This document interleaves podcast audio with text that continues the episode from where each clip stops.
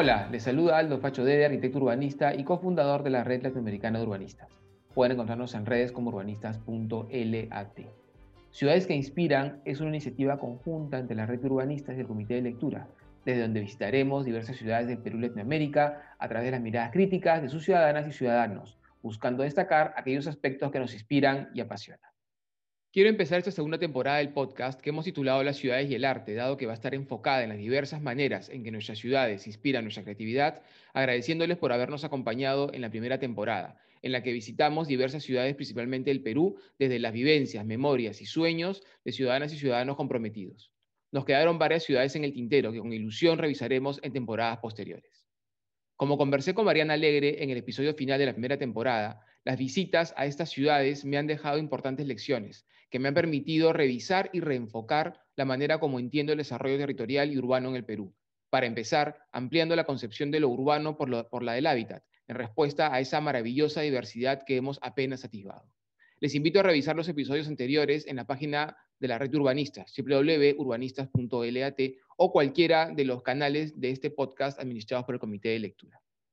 En el primer episodio de la segunda temporada del podcast vamos a hablar con Karina Puente Franzen sobre lo que le inspiró a ilustrar el libro de Italo Calvino, Las ciudades invisibles, y cómo cada uno de nosotros tenemos nuestras propias ciudades invisibles con las que construimos nuestros espacios ideales. Karina es un alma renacentista, es mamá, arquitecta, urbanista, ilustradora, ceramista autodidacta y está estudiando una maestría en desarrollo urbano sostenible en la Universidad de Oxford. Actualmente es directora de su propio estudio de arquitectura y urbanismo y es docente del diseño arquitectónico y urbanismo en la Universidad de Lima y vicepresidenta de la ONG Periferia. Asimismo, viene desarrollando piezas de arte relacionadas a la exploración de las ciudades, siendo el más importante su proyecto de ilustración de las ciudades invisibles de Italo Calvino.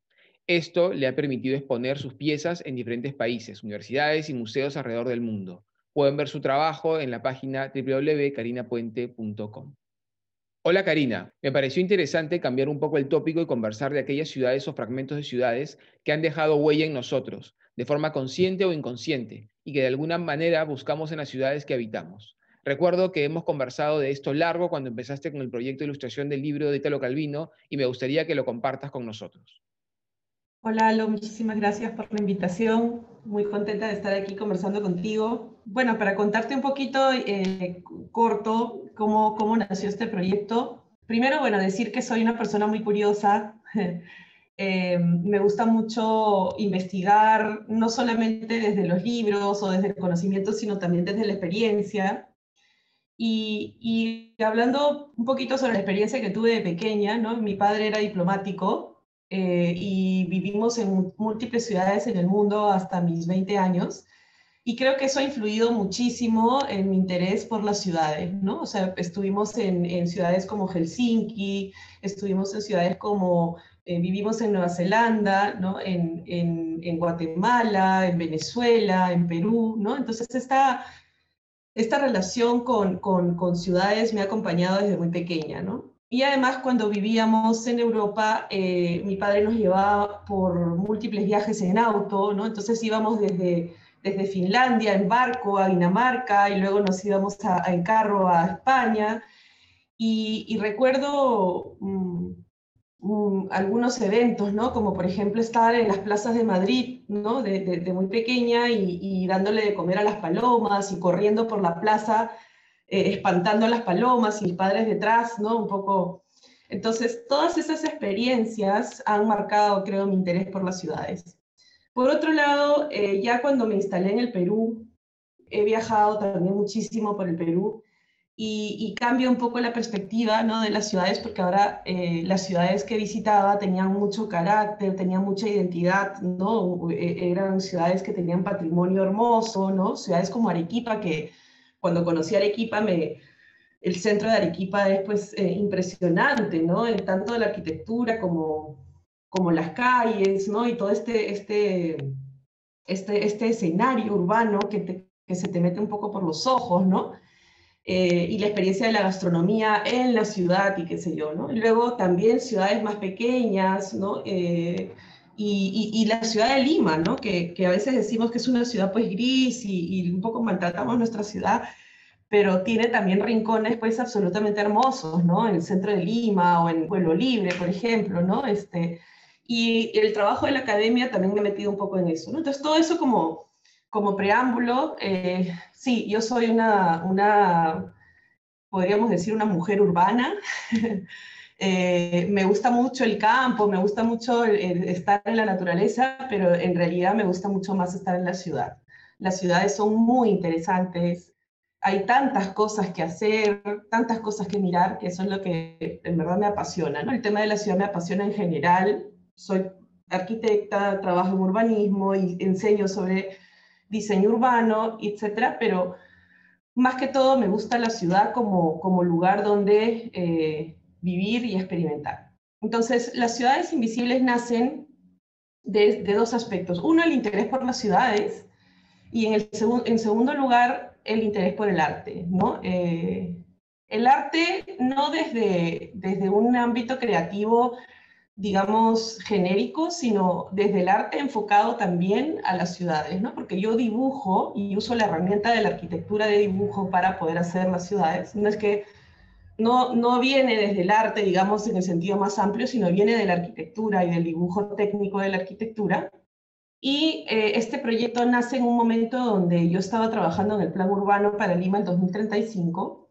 Eh, trabajaba muy, muy duro y tenía a mi hijo pequeño, Fabián, que vivía conmigo en esa época. Y eh, de la pasión por dibujar y de querer dibujar algo que me guste y tener, no, no tenía ningún proyecto claro, solamente dibujaba y le decía a mi esposo, oye, quiero, quiero dibujar algo que me guste, qué sé yo. Y de pronto, de tanto eh, ejercitarme en el dibujo, eh, nace una ciudad que no tenía nada que ver con las ciudades invisibles, que se llamaba la ciudad debajo de la ciudad, que era esta ciudad debajo de un pueblo joven, ¿no? Donde de pronto en la, debajo del cerro existe una ciudad fantástica, donde, donde hay color, donde hay agua, donde hay algarabía, donde hay ¿no? múltiples cosas que estos asentamientos de repente no tienen hoy, ¿no? Y a raíz de eso se lo enseño a un amigo y me dice, oye, eso se parece a las ciudades invisibles de Italo Calvino. Y me acordé de este libro que había leído en la universidad y lo volví a retomar. Y cuando leí la primera ciudad del libro, conectó muchísimo conmigo y a raíz de eso empecé a explorar ¿no? Eh, cómo, cómo hacerlas. ¿no? Y la primera, pues me demoré como cuatro meses en lograr hacer una ciudad bella. Luego fue un poco más fácil, pero entre conceptualizar la ciudad y hacerla me costó bastante tiempo, ¿no? Porque no solamente es dibujarla, sino pensar la ciudad, ¿no? A la hora de leerla, ¿no? Este, interpretarla y luego dibujarla, ¿no? Entonces así nació el proyecto y, y ahora voy, son 55 relatos de ciudades imaginarias, eh, todas con nombre de mujer, súper interesantes y bueno, voy 26 ciudades ilustradas de 55. Karina, mil gracias por, contarnos tu, experiencia y tu, aproximación al libro de Calvino desde estas reflexiones que te generó justamente participar de un proceso de planificación interesante para Lima, el Plan 2035, y, y además coincide con que ahora se está elaborando el Plan 2040, que en el fondo el plan es la materialización de los sueños colectivos que deben poderse manifestar en la ciudad que vivimos. Esos grandes acuerdos que deberían llevarnos a poder tomar decisiones en conjunto para poder orientar el desarrollo de las ciudades de una manera más equilibrada, e inclusiva y sostenible. Y por eso digo que interesante que en ese proceso de trabajo con un equipo muy grande, yo recuerdo, digamos, cuando estaban ustedes en la cabaña trabajando ahí con José García, nuestro amigo de la cabeza, eh, este trabajo se manifestó, en tu caso lo, canalizaste en, este, en este dibujo en el cual debajo de esta ciudad inurbana, inhumana, que, que es gran parte de las ciudades lamentablemente que habitamos, en el caso de Lima, las zonas que no tienen ningún tipo de, proximidad eh, concreta a esa ciudad ideal que debiera brindarnos el soporte urbanístico para desarrollar los talentos y nuestras capacidades, pero para poder llegar a ello necesitamos un contexto, una ciudad, un soporte que nos permita desarrollarnos. Necesitamos una ciudad segura, una ciudad con servicios, con agua, desagüe con luz, transporte público de calidad que permita llegar a un lugar, a tu destino seguro, necesitas calles seguras, que no te atropellen al cruzar la calle, que no te roben, o sea, eso que pareciera algo abstracto es muy concreto, porque eso es lo que permite que nosotros podamos luego a partir de eso decidir hasta dónde llegamos como individuos. Entonces, eso que tú veías que no se estaba dando en estas, en estas zonas de la ciudad, importantes zonas de la ciudad, lo manifestaste en este dibujo idealizado que estaba con el corazón, o sea, en el corazón de esta ciudad inhumana, inurbana, había una ciudad soñada, posible, deseable, ¿no? Y en el fondo el plan lo que iba a buscar, entiendo yo, como, este como esa construcción colectiva era llevar la superficie, ¿no? O sea, este emerger, esa ciudad que está dentro de nosotros, que, que todos soñamos de alguna manera, de diferentes maneras, pero todos soñamos, que tenía que emerger hacia esta ciudad eh, inhumana que hoy habitamos. Eso me parece muy potente, muy potente y me parece eh, un mensaje esperanzador, porque en el fondo, si todos nos pusiéramos de acuerdo, ¿no es cierto?, en esa ciudad que deseamos eh, habitar, esa ciudad que deseamos habitar, que emerja en la ciudad que habitamos, podríamos realmente hacer que esas ciudades hoy imaginarias, soñadas, aparezcan en la ciudad que vivimos.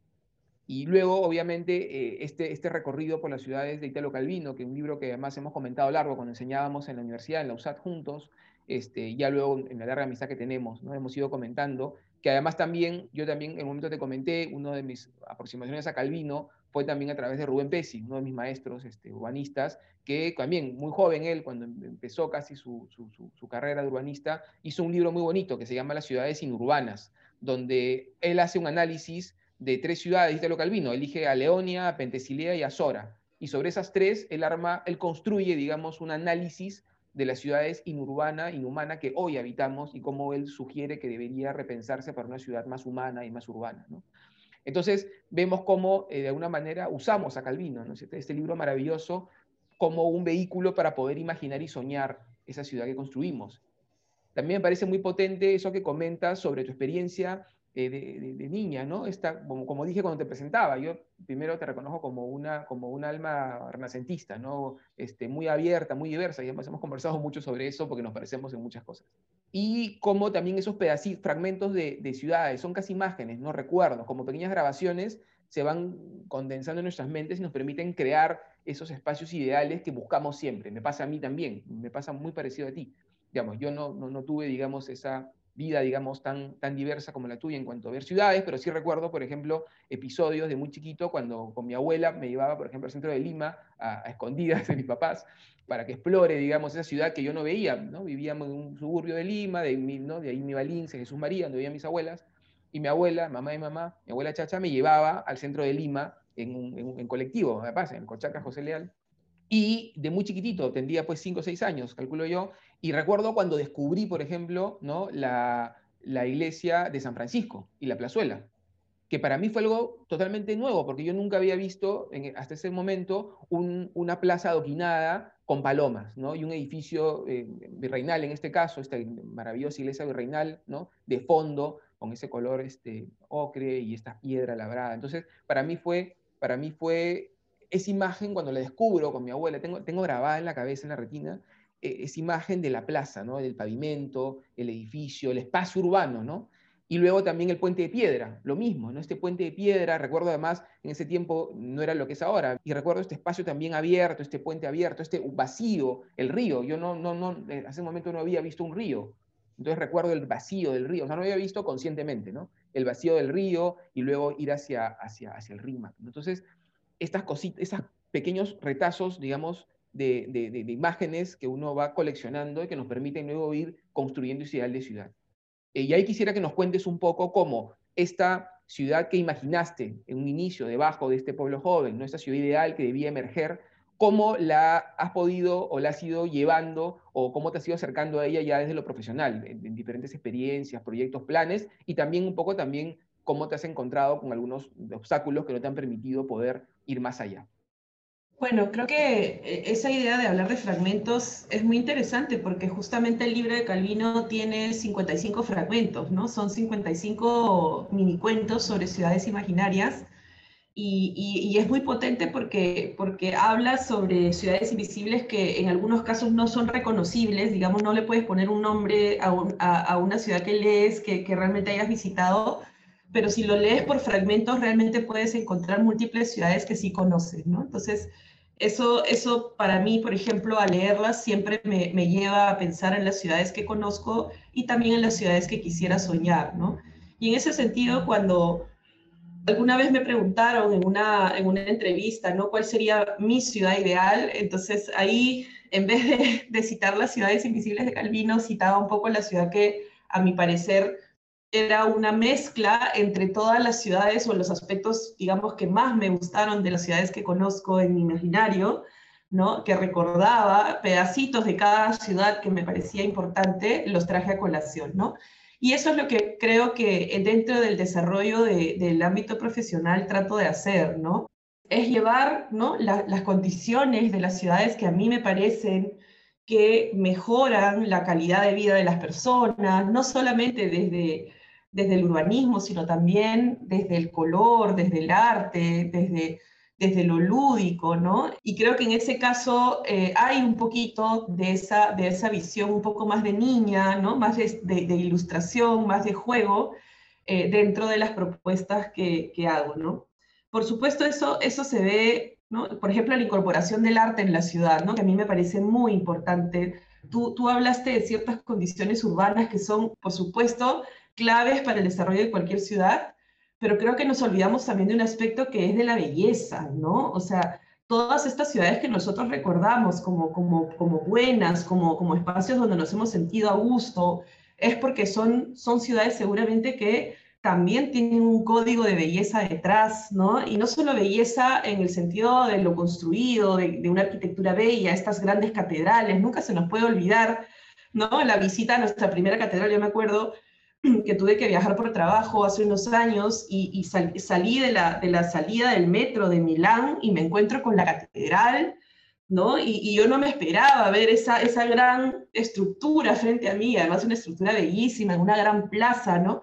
Entonces, esa perspectiva, esa, esa sorpresa, nunca me la voy a olvidar, ¿no? Entonces, eso solo se puede dar con, claro, de forma positiva, con arquitectura, con belleza, con espacio urbano que permite esa amplitud para poder observar nuestro escenario urbano. ¿no? Entonces, todas esas condiciones a veces se nos olvida porque nos concentramos y por supuesto tenemos múltiples, mira, en el plan urbano nos dimos más cuenta aún de las carencias de nuestra ciudad ¿no? y de qué, de qué necesitamos aportar pero una de esas carencias también es poder vivir en ciudades bellas, ciudades verdes, ¿no? Ahora con la pandemia hemos entendido, ¿no? Un poquito que la salud también tiene que ver con el espacio verde, con el espacio bello, con el espacio eh, a gusto, ¿no? Entonces, yo creo que ese entendimiento, ¿no? Es el que, que, me interesa, ¿no? Este, de repente porque también estoy ligada al arte, ¿no? Y a la estética, que es una cosa muy importante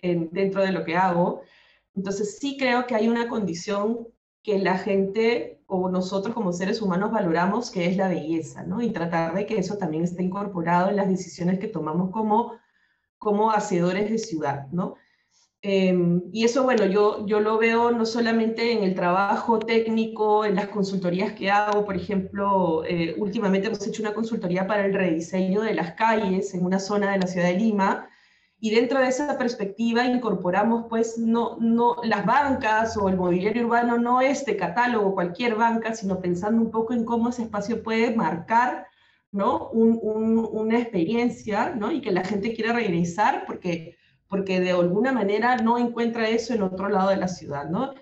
Y eso es, de repente es algo muy ambiguo, como qué cosa le da carácter a la ciudad, qué cosa le da una identidad, qué cosa lo hace distinto a otra ciudad, ¿no? Ahora que la globalización está haciendo que las ciudades se parezcan cada vez más unas a otras, en realidad yo rescato mucho la, la, la, identidad y la individualidad de cada ciudad, que sí creo que es muy importante. Y retornando al libro de Calvino, eso es lo que él hace, ¿no? En las 55 ciudades te explica ciudades que pueden tener algunos aspectos que se puedan parecer entre sí, pero cada ciudad tiene su, su especificidad, ¿no? Y creo que eso es muy importante de rescatar a la hora de empezar a planear las ciudades, a la hora de seguir desarrollándolas, que no se pierda ese carácter y, y, ciudades que no la tienen, pues empezar a encontrar, ¿no? Cómo dárselas, ¿no? Claro, Karina, tienes toda la razón. El factor estético, la, la belleza, es un componente que a veces no terminamos de, de medir porque eh, nos quedamos en los, en los, componentes que generan impacto directo en la vida, que como dije, ¿no? que son temas que diríamos casi esenciales, que debieran estar en todas las ciudades que habitamos. No deberíamos discutir sobre ellos porque debiera ser la base de cualquier ciudad que habitamos.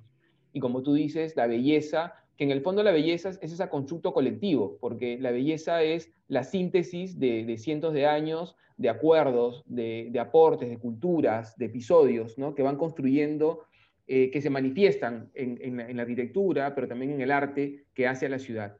Y eso debiera también ser un componente que termine de redondear esta, este, no ideal, este, esta base, esta base de bienestar que nos debiera permitir construir nuestros propios caminos y nuestros propios anhelos. Y eso que mencionas es bien interesante porque muchas veces nos, nos, perdemos eh, en ese entender la belleza como un factor trascendental en los espacios que habitamos. Por ejemplo, hemos hablado contigo largo sobre las películas de Jacques Tati, ¿no? La película Mi tío, que como tú bien mencionabas en una conversación que tuvimos antes del podcast, está muy vinculada, digamos, al, libro de Calvino. Es también un, reclamo a, esa ciudad eh, tradicional, hecha por nosotros, ¿no? contra esta ciudad moderna que en ese tiempo, estamos hablando de mitad del siglo pasado, ¿no? Eh, avanzaba de forma avasalladora y iba pisoteando eh, esas esa riqueza de lo cotidiano, esa riqueza de lo que se fue haciendo día a día,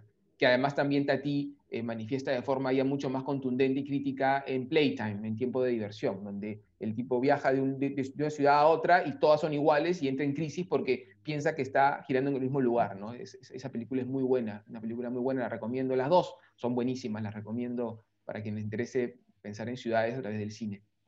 Entonces, vemos también cómo nuestras ciudades debieran no solamente darnos esta, esta pauta, de, esta base de bienestar, sino también esta base de creatividad en la cual nuestros sueños puedan fortalecerse y anhelarnos. ¿no? Yo me acuerdo también mucho cuando también viajé, viajé ya no tan chiquito, en este caso, no con, mi abuela, pero sí, también volviendo a ese recuerdo, o sea, este contexto de la Plaza de San Francisco, ¿no? Ahora que lo pienso más con lo que tú dices, esta, esta estética distinta, esta piedra, esta, este edificio virreinal, esta fachada, este espacio urbano distinto generó en mí ese impacto que supera, digamos, supera, que, ah, perdón, que acaba de construir ese espacio que luego yo voy a buscar en otros lugares, ¿no? O cuando, por ejemplo, cuando te contaba, cuando viajé la primera vez, vine a la ciudad de La Plata, en Argentina, una ciudad con, una arquitectura más bien este, de, finales del siglo, inicio del siglo XX, perdón, y con una marcada influencia italiana, y me acuerdo, y además con, con, muchos árboles y y, y con, días muy soleados, a diferencia de nuestra Lima, que es más gris, y me acuerdo mucho cómo las fachadas vibraban entre los reflejos de las hojas de los árboles y las molduras de los edificios. Y eso a mí me generó un impacto muy importante porque empecé a entender, o sea, descubrí, digamos, la tridimensionalidad de las fachadas y cómo eso aporta también al espacio urbano como, como, como, como espacio, ¿no? Y eso para mí fue muy importante. Así que nada, me parece eh, potentísimo lo que mencionas, es un factor trascendental que no hay que dejar de lado, ¿no es cierto? la, estética, pero no como un tema eh, superfluo, sino como lo que termina de, condensar todo, lo que, lo que, lo que termina de manifestar, ¿no es cierto? Ese, esos acuerdos centenarios y ese bienestar colectivo que nos permite desarrollarnos en la ciudad. Sobre esto, Karina, me gustaría que nos dejes unos comentarios finales y, como suelo hacer en cada podcast, pedirte un mensaje inspirador para que nuestros oyentes se animen a encontrarse y a encontrar su identidad en las ciudades que construyen y habitan. Bueno, creo que sí, eh, comentando un poco sobre lo que has dicho, Italo Calvino comparte con Jacques Tati la, la, nostalgia de la ciudad antigua, ¿no? De cómo rescatar la ciudad vieja, ¿no? Que él ve que se está extinguiendo, ¿no? Porque Italo Calvino cuando cuando escribe o en una de sus épocas más importantes eh, de novelista, vive en París, ¿no? Y él decía en una entrevista, podría escribir en una casa de campo, pero escojo escribir desde el centro de París porque París es una obra de consulta inmensa, ¿no? Y él decía en una entrevista que le hace un periodista, eh, le contaba y lo lleva al periodista, no hace la entrevista en su, en su estudio, sino lo lleva caminando por la ciudad de París y le dice, mira, o sea, si yo tuviera que escribir un libro de quesos, esta es la calle que visitaría para hacer todas mis consultas porque es la calle ¿no? donde se venden los quesos Roquefort, el queso, mira, lo hueles, lo sientes, está el vendedor que te lo ofrece, te lo explica, ¿no? Entonces, creo que eh, la ciudad es eso, ¿no? Es un conjunto de vivencias que uno puede encontrar singulares que posiblemente en el campo sean diferentes, ¿no? Creo que el valor de la ciudad en ese sentido es, es interesantísimo, ¿no? Y quisiera leer unas frases que, que, que Italo Calvino describe en su libro antes de dar mi mensaje final, eh, él dice, creo que lo que el libro evoca no es solo una idea intemporal de la ciudad, sino que desarrolla de una manera a veces implícita y otras explícita una discusión sobre la ciudad moderna, ¿no? Un poco lo que hace también Jack Tati en sus películas. A juzgar por lo que me dicen algunos amigos urbanistas, el libro toca sus problemáticas en varios puntos, las problemáticas de la ciudad moderna. Y esto no es casualidad porque el trasfondo es el mismo. Yo me pregunto, ¿qué es hoy la ciudad para nosotros? creo haber escrito algo como un último poema de amor a las ciudades cuando es cada vez más difícil vivirlas como ciudades. Tal vez estamos acercándonos a un momento de crisis de la vida urbana y las ciudades invisibles son un sueño que nace del corazón de las ciudades invivibles. Entonces, eh, así es una novela, ¿no? O en realidad algunos dicen no es una novela, un conjunto de cuentos sí hay una reflexión urbanista, ¿no? Un corazón urbanista detrás, ¿no? De, entender cómo podemos hacer las ciudades mejores. Y creo que ese sería mi mensaje. Yo sí creo en que podemos cada uno lograr hacer una ciudad mejor, el plantar un árbol frente a nuestra casa, el colocar una maceta en nuestra ventana, el tener nuestras fachadas limpias, ¿no? Cada uno de nosotros, así no seamos técnicos en urbanismo, tenemos la capacidad de poder generar mejores ciudades, ¿no? manteniéndolas limpias y sobre todo eh, dándoles la importancia ¿no? y entendiendo que vivimos como una sociedad en colectividad y que cada uno tiene una responsabilidad para poder lograr hacer de nuestras ciudades más bellas, más vivibles, más armoniosas. ¿no? Entonces, ese sería mi mensaje. Cada uno de nosotros puede lograr hacer una ciudad mejor todos los días. Gracias, Karina. El mensaje que nos dejas es sumamente potente e inspirador, porque pones en nosotros la responsabilidad de poder construir esas ciudades que anhelamos. Son esas pequeñas acciones, como barrer la vereda, cuidar los árboles, ceder el paso a los peatones, mantener nuestras fachadas lindas, las que nos van a permitir hacer de los espacios que habitamos lugares más humanos, inclusivos, seguros y más hermosos también. Para los que estén interesados en el trabajo de Karina, pueden revisarlo en su página web, carinapuente.com. Y también pueden leer temas vinculados a ciudades en la página que ya conocen www.urbanistas.lat. Por mi parte, me despides una nueva visita a aquellas ciudades que nos inspiran y apasionan. Muchas gracias por escuchar.